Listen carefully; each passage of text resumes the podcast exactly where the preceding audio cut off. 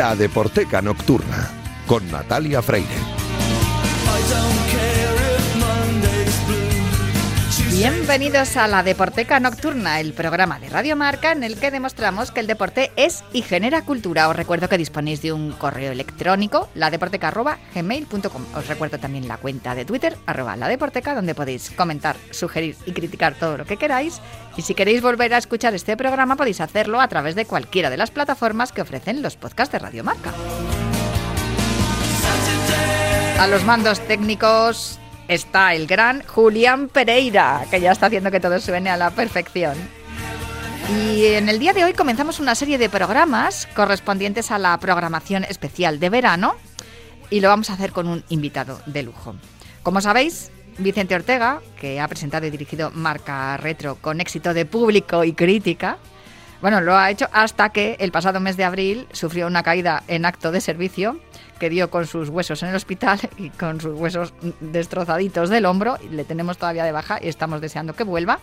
Pero desde entonces, entre todos, todos en la redacción, incluyendo a David Sánchez, le hemos intentado suplir con escaso éxito, tengo que decir, aunque durante algunas semanas, los viernes de Marca Retro, hemos tenido una colaboración estelar, la colaboración de un amigo de Radio Marca, Marcos Pereda.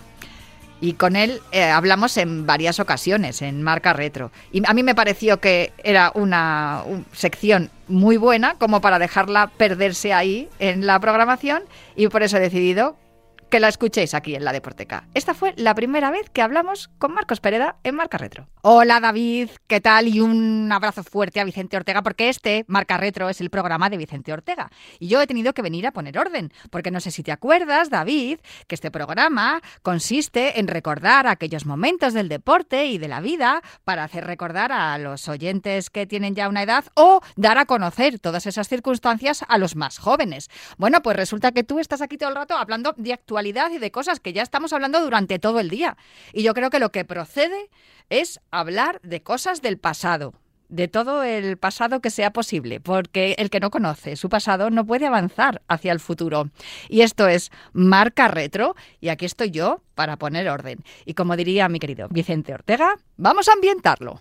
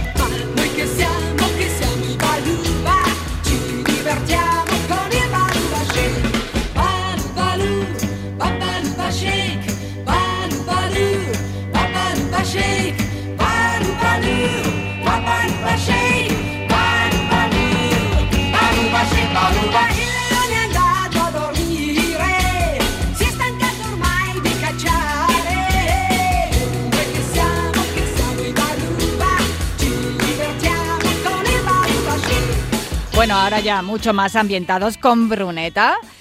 Y además es una canción en italiano para que os vaya dando pistas de lo que vamos a hablar a continuación. Y es que hoy ha comenzado el Giro de Italia.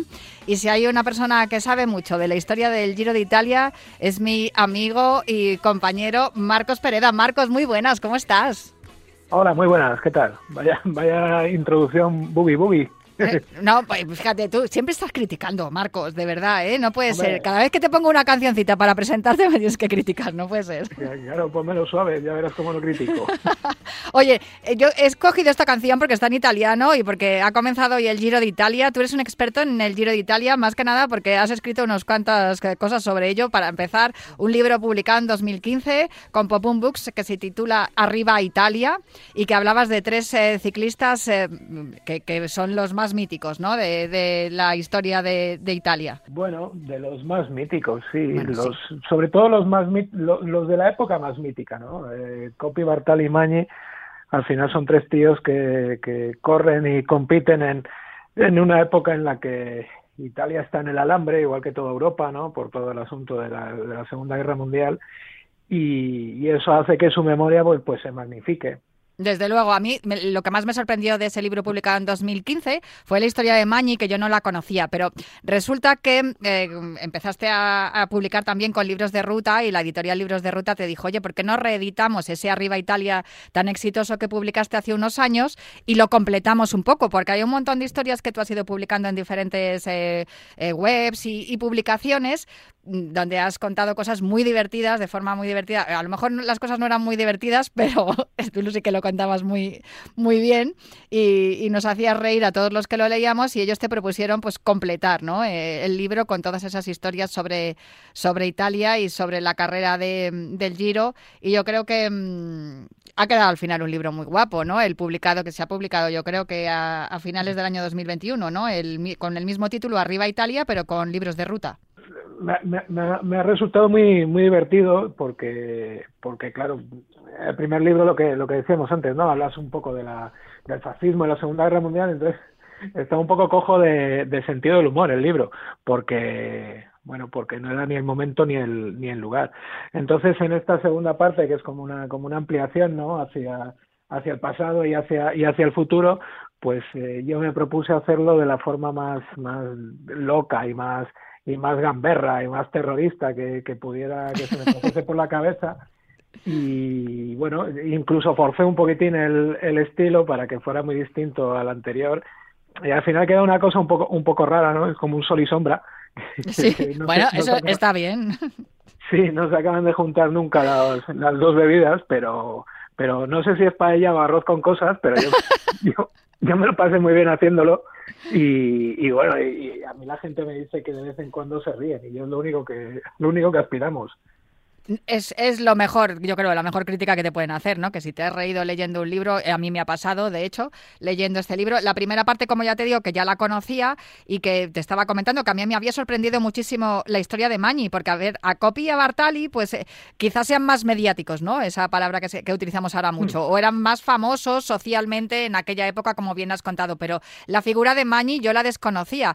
Era menos carismático que los otros dos, representaba la parte más, más eh, olvidable de, Italia, la parte que, más quería Italia olvidar, porque era el, era el ciclista de este sí era fascista y tuvo tuvo problemas incluso de participación eh, con, escuadras de, la muerte durante la Segunda Guerra Mundial y tal.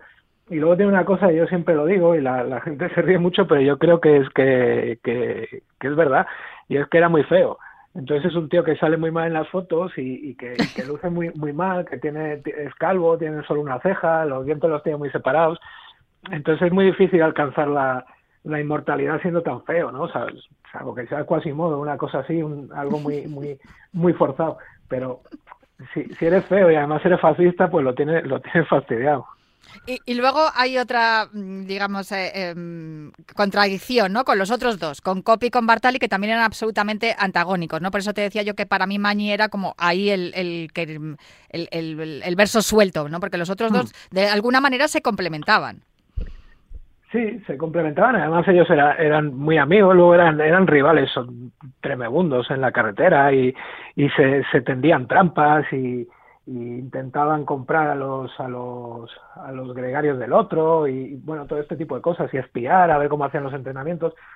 Pero digamos que ellos tenían tenían esa esa eh, majestática de decir bueno eh, si si no gano yo que gane que gane el otro porque nos engrandecemos ¿no? entre nosotros no estamos como varios escalones por encima y entonces les molestaba bastante que hubiera un que hubiera un tercero en discordia que pues eso, que, que, que, no le reconocían como un igual, ¿no? Entonces, cuando, cuando solamente reconoces a otro en, en el mundo como, como un igual y llega un tercero que de vez en cuando te gana, es algo que, que te fastidia mucho. Y yo creo que eso pasaba también incluso con la, incluso con la afición. Había muy pocos, en una Italia dividida en dos es, es, muy difícil partir entre las cosas, ¿no? Partir las cosas en dos es muy es muy sencillito. Entonces este este Mañi sí que quedaba un poquito como desubicado. Hmm. En la segunda parte del libro, en esta edición con libros de ruta, que se llama Más arriba Italia, eh, digamos que esta es la parte del sol, ¿no? La sombra la dejamos para Magni, Copi, Bartali y la parte del sol, de este sol y sombra, la dejamos para esta segunda parte de arriba Italia, que va recogiendo una serie de capítulos muy interesantes que además más o menos van mm, colocados por orden cronológico, se va avanzando en el tiempo y por eso nos viene fenomenal para este programa Marca Retro. Pero a mí hay una historia que me gusta especialmente, ya sabes, porque la cabra, la cabra tira al monte y es la de Alfonsina Estrada. Sí, la, única mujer que ha corrido una que ha corrido una gran vuelta en, ciclismo, eh, que, que, no la acabó oficialmente, pero sí la acabó extraoficialmente y que, bueno, era una persona que, que, se convirtió en un auténtico, en un auténtico icono muy, muy reconocible en la Italia, en la Italia de la época, ¿no? Eh, Dino Bucciati, eh, muchos años después, recordaba que él intentó seguirla mientras estaba entrenando ahí en un, en un parque de Milán, ¿no? Y, bueno, tendrás que contar, porque yo lo sé porque he leído el libro, pero a los oyentes que te estén escuchando ahora tendrás que contar que era un periodista, ¿no? Bueno, un periodista es el, es el uno de los mejores escritores italianos del, del, del, siglo XX. Es el autor del Desierto de los Tártaros, que es la clásica novela que todo el mundo dice que se ha leído, pero en realidad muy poca gente la compra. Yo no, no la he leído, ya te lo pues digo tú, tú, salvas aquí, a mí me, parece una, una, una, obra fascinante, tiene, tiene otras obras. A mí es un escritor que me gusta, que me gusta mucho. Y, y a mí además me, tiene una cosa que me, que me interesa un montón, porque es un escritor que sin, sin ser un especialista en ciclismo, el, periódico donde él sacaba sus articulillos, estilo, pues eso, estos artículos que se sacan los domingos en los, en los suplementos y tal. Sí, como nuestra primera plana. Claro, pues le envió a, a cubrir el Giro de Italia, el Giro de Italia al 49. Entonces eso te, da, te da una idea de cómo, te da una idea de dos cosas, de lo importante que era el ciclismo en la época, porque tú cogías al, al, tío más importante en las letras, o uno de los cinco más importantes en las letras italianas, y le mandabas a cubrir el Giro durante 21 días, y, y en segundo lugar, te da otra visión muy interesante, ¿no? Que es eh, esa falta de complejos que tienen a veces los italianos de, para mezclar lo, lo, popular con lo elevado, ¿no? Este es un, un escritor, pues eso, muy, muy elevado y muy sesudo y con, con ideas muy profundas y no tiene ningún problema en bajarse al barro y hablarte de bicis y hablar de fútbol y hablar de, y hablar de no sé qué, es como, como hacía Pasolini, ¿no? Que, que, que te hablaba del, de, de de, del extremo derecha, de la bueno, extremo izquierda, en el caso de Pasolini, de la, de la selección italiana, ¿no? Entonces eso, eso en italiana, en, en, Italia a mí es una cosa que me gusta mucho porque no tienen ningún tipo de complejos y yo creo que aquí eh, ahora estamos quitando esos complejos, pero los hemos tenido durante mucho tiempo. Desde luego, hay un momento de la historia de Alfonsina Estrada, lo que estabas comentando de, mm, Dino Bucciati, que la intenta seguir, ¿no? La ve en un parque. A Alfonsina se la, se la conocía o se la llamaba como el diablo con vestido, ¿no? Algo así contabas tú, el diablo con vestido que contabas en tu, en tu libro, en Arriba Italia. Sí, es, que es una cosa un poquitín también machista, ¿no? La, definición.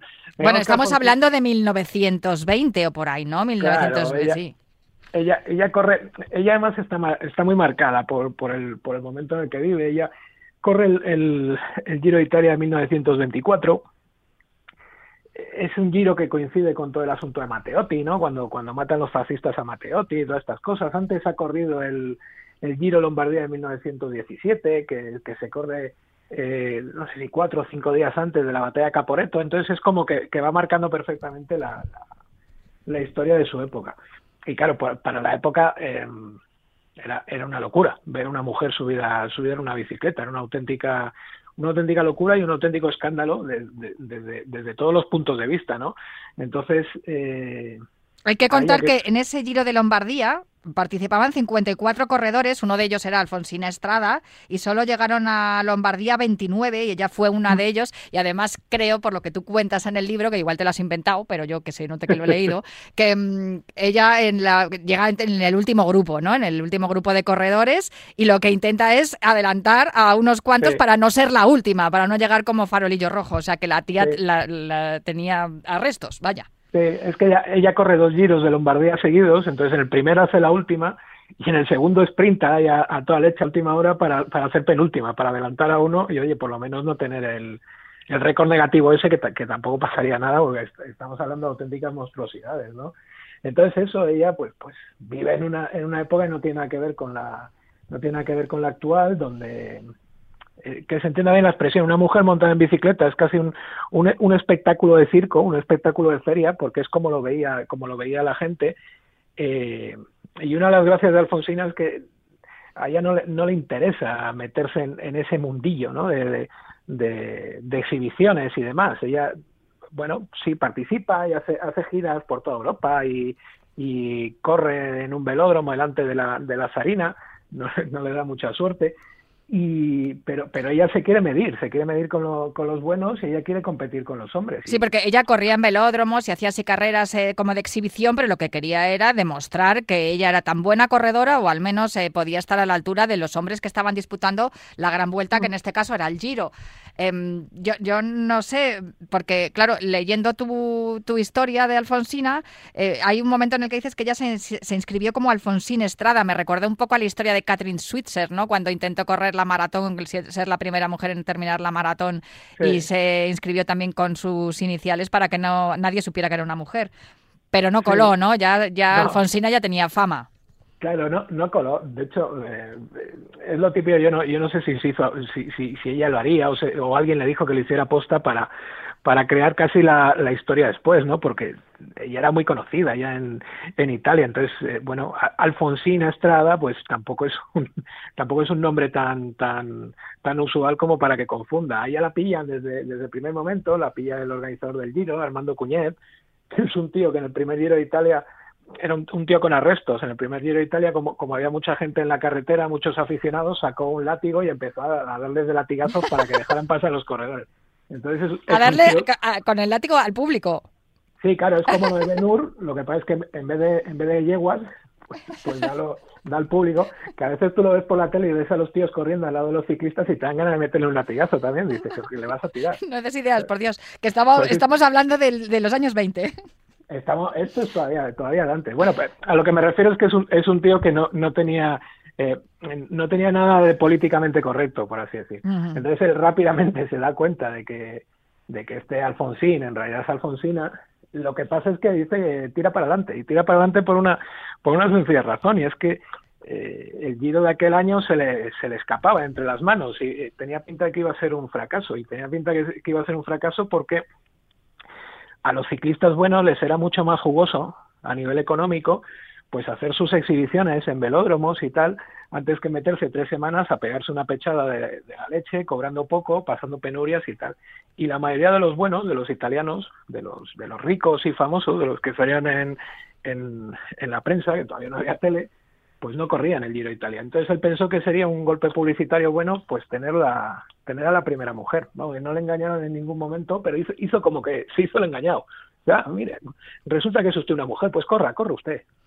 Bueno, no esperaban para nada que acabara, como casi casi fue así, porque creo que en una de las etapas tuvo un percance, se fue por los suelos y ella ni corta ni perezosa entró en una de las casas cerca de donde se había caído, se le partió el manillar y dijo, ah, dame un palo de escoba que voy a arreglar el manillar que yo llego a la meta como sea.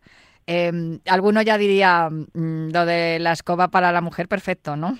Sí, sí, eso lo, eso lo pongo yo en el, en el libro, pongo que el que, el que haga, que el que haga el chiste machista que deje en ese momento el libro y que, que le devolvemos el dinero. Sí, la frase concretamente es al primero que haga una bromita machista lo expulsamos de arriba a Italia. Pues ya te digo yo que más de uno leyéndolo lo ha pensado. Igual no ha hecho la broma, pero lo ha pensado. Sí, hombre, la verdad es que el, propio escritor para decir eso también tiene que pensarlo, aunque sea al contrario, no deja de ser una, una cosa. Bueno, pero es que Alfonsina muchos otros corredores la mandaron a la cocina. Cuando la veían competir, la veían por ahí corriendo o intentando correr con ellos, le decían, vete, vete a cocinar, guapa, o a fregar, que es lo tuyo, que aquí estamos los hombres. bueno, decírselo se lo dijeron en su momento. es que era 1924 y aún lo vemos y aún lo vemos a día de hoy y, no, o sea, tampoco vamos a hablar de cosas desagradables, pero casi toda la semana vemos, vemos vídeos ¿no? de, esto, a, los árbitros y cosas por estilo en, en, en, en, partidos de chavales y, cosas así que, que son auténticas auténticas aberraciones. Pues entonces imagínate imagínate a ella en, en, aquella en aquella época. Bueno, pues arregló, eh, porque además era mañosa, arregló su manillar y llegó a la meta, pero con el control cerrado, ¿no? Eh, sí, llegó con el control cerrado en una, etapa de estas monstruosas que tenía el Giro por, por, por la zona de los Apeninos, que acaba en la Cuila, eh, con nieve y con, con viento y con, y con lluvia y con todas estas cosas que parecía, el Giro en aquella época parecía que pillaba siempre, parecía que pillaba siempre la borrasca y llegó con el control cerrado. Lo que pasa es que resulta que ella era tan, era tan popular y, y movía tanto y, compraba tanta gente los periódicos para, para leer lo que le había pasado a esta, a esta muchacha que el, el, organizador, el tío este del látigo, eh, fue donde ella y le, ofreció un trato, le dijo que, que bueno, que, que, no iba a aparecer en las clasificaciones, pero que la dejaban seguir corriendo en, con, con el resto de los corredores. Y efectivamente acabó, acabó el Giro de Italia fuera de la clasificación, pero acabó. Desde luego, y eh, también es una manera de demostrar que al final, si el negocio funciona, eh, todos eh, somos mucho más inclusivos, ¿verdad que sí? Pues sí, sí. Además es que esto es muy fácil ver, el ejemplo, porque al año siguiente ella intentó reincidir y fue donde el mismo señor y dice, oye, mira, que, soy la, la, chica esta del año pasado, no sé si te acuerdas de mí. Y como, como ese año corría los buenos, dijo el otro, no, pero ¿cómo va a correr usted si es una, si es una mujer? ¿Qué se ha pensado que es esto? Así que se lo prohibieron. Al año siguiente, ella, ya te digo, intentó volver a correr el Giro y el, el mismo que le había autorizado eh, 12 meses antes le dijo que no, que, que posiblemente estuviera loca y que, que se fuera a su casa. Seguro que la mandó a la cocina. Fijo. Bueno, mm. nosotros, yo te voy a mandar a pasar frío a otro sitio, porque como ya empieza a hacer calorcito, hay un capítulo con el cual, me, vamos, me, ha gustado, y es uno que se titula ¿Qué horrible frío oye? Horrible con P, con cuatro letras. Es, y es, hace referencia al Giro de 1988 eh, mm. y, y, el capítulo de Chiesa Invalmelanco Bormio. ¿Lo he dicho bien? Parecido, pero bueno, tú, si dice si dice la etapa del Gavia nos entendemos todos. También. tampoco pasa. Tampoco el Gavia, de toda la vida. El Gavia de toda la vida. ¿Sí? El Gavia de toda la vida. Sí, no, pues, pues un frío, un frío narices. tú lo has titulado con otra palabra, pero bueno, así, eso, frío de narices, oye. Sí, una, una, una cosa horrible. Bueno, la, la típica, es la, la típica etapa que, conoce todo el mundo más o menos, ¿no? Y la tiene todo el mundo en, en la cabeza. Eh, subiendo un puerto monstruoso de, de estos a 2.600 metros, Corona del Gavia, y, en, mitad de una, de una, de una nevada horrible, con, con los corredores temblando como, como auténticos pajarillos. Un puerto que además estaba sin asfaltar en, en la época, y entonces, eh, bueno, Perico Delgado, por ejemplo, que la corrido dice que es el día más duro que ha tenido sobre la bicicleta, eh, y luego tiene, a mí me, me, me gustaba mucho eso, la, la, etapa, porque tiene muchas intrahistorias dentro, ¿no? Ah. Tiene, eh, el tío que llega el primero a la cima, eh, llegabas a la cima y solamente te quedaba bajar, ¿no? Para, para entrar en meta. Pues el que hace primero arriba hace el último abajo, eh, porque sube, sube aquello, no, no lleva, no lleva nada, no lleva ni, ni, ni, ni gorro, ni guantes, ni nada, sube, sube en manga corta. Eh, un tío que además es muy particular, que, que luego tuvo, tuvo problemas con la justicia en su país porque se dedicaba a, a robar cortacéspedes de los vecinos y tal. Bueno, un, un tío muy peculiar. Y le pegó, le pegó el telele bajando y se, se, iba directo al barranco porque, porque le, entró, le, entraron los temblores y no controlaba la bici. Entonces, al, parecer, dice la leyenda que si bajó en una, que se metió en una, en una autocaravana de unos paisanos que estaban allí, que si le bajaron en coche y le dejaron a un kilómetro de meta y luego entró por ahí saludando a cuarenta y tantos minutos. Es una, es una etapa muy, muy curiosa. Había ciclistas corriendo, corriendo, haciendo running para entrar para entrar en calor, gente gente con, con fogatas y tal. Eh, a ver, es, es, una etapa muy curiosa eh, para contarla hoy porque no pasó nada, pero pero lees algunas cosas y, y, te das cuenta que es un auténtico milagro que no se quedase alguien que no se quedase alguien en el sitio. Desde luego, muy interesante este capítulo y a mí también me gustó mucho el del Giro de Italia 1994, Merano Aprica, lo has titulado El mortirolo es un asunto de calvos, Alguno ya que lo esté escuchando recordará, recordará a qué te refieres cuando dices lo de asunto de calvos. Sí, es que yo el, tema de los calvos le tengo siempre muy en, muy en la cabeza. Porque, Nunca mejor dicho, calvo en la cabeza. Claro, es que yo tengo, yo tengo, yo tengo un grupo de amistades donde la alopecia, vamos, hay un, se está mirando muy seriamente el, el, viaje conjunto a Turquía.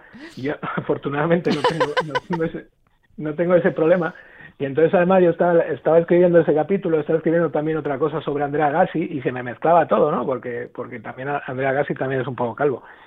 y entonces me acordaba de lo del Mortirolo, de, de, Pantani, que, que, era calvo y con, con esas orejotas que tenía. Y, en el, al primer ataque sale Armand de las Cuevas, que también es mm. un tío que, que, falleció hace falleció hace poco, que estaba como una puta cabra y también estaba, estaba totalmente calvo.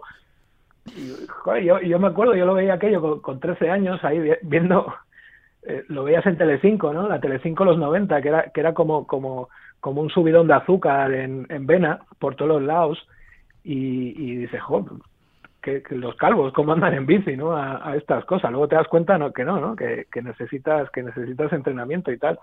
Pero sí, el hecho de ser calvo no implica que vayas bien en bici. No, no necesariamente, no necesariamente. Igual que igual que corriendo, hay muchos calvos que, que hacen running, pero no no no va aparejado. No. Es una es, es coincidencia, es coincidencia porque hay muy mala hay muy, malas aguas para las duchas y hay muchos productos capilares horribles.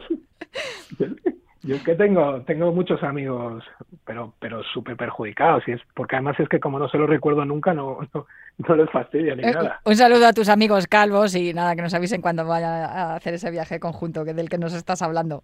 Sí, lo están, lo están mirando, lo que pasa es que está, estará la zona como para ir allí, pero bueno. Sí, sí, casi mejor que lo vamos a dejar. Oye, Marcos, pues eh, muchísimas gracias por acompañarme aquí en este trocito de marca retro que nos ha prestado David Sánchez para poder hablar de tu libro, Arriba mm. Italia, Gloria y Miseria de la Nación que soñó ciclismo, de Marcos Pereda, publicado por Libros de Ruta hace nada, hace bien poquito y que además tiene un un segundo capítulo de este Sol y Sombra, que es el libro, tal como ha dicho Marcos, que se llama Más arriba Italia, donde cuenta todas estas historias de las que hemos estado charlando ahora en, este ratito de radio. Pues, eh, ¿quién va a ganar el Giro, Marcos, a todo esto, en la edición de este eh, año? Eh, pues, a ver, sin duda alguna, Mikel Landa. Vale.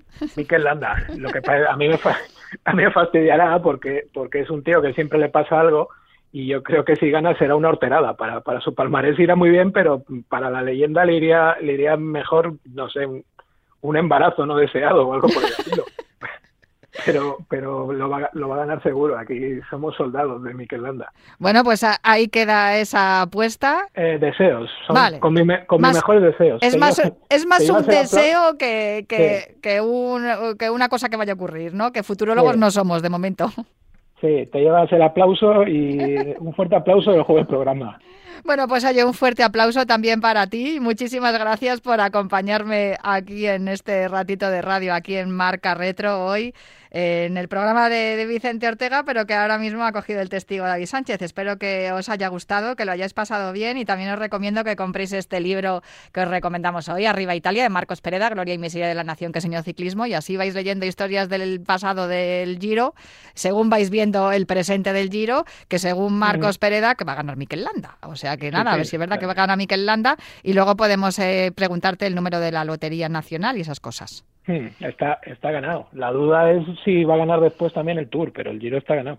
Hecho, pues nada, con eso me quedo. Un abrazo muy fuerte, Marcos. Venga, un abrazo. Hablamos otro día. Y nada, David, hasta aquí mi trocito de la Deporteca dentro de Marca Retro. Espero que hayáis tomado nota de todo lo que os hemos contado y que os haya gustado la entrevista con Marcos Pereda.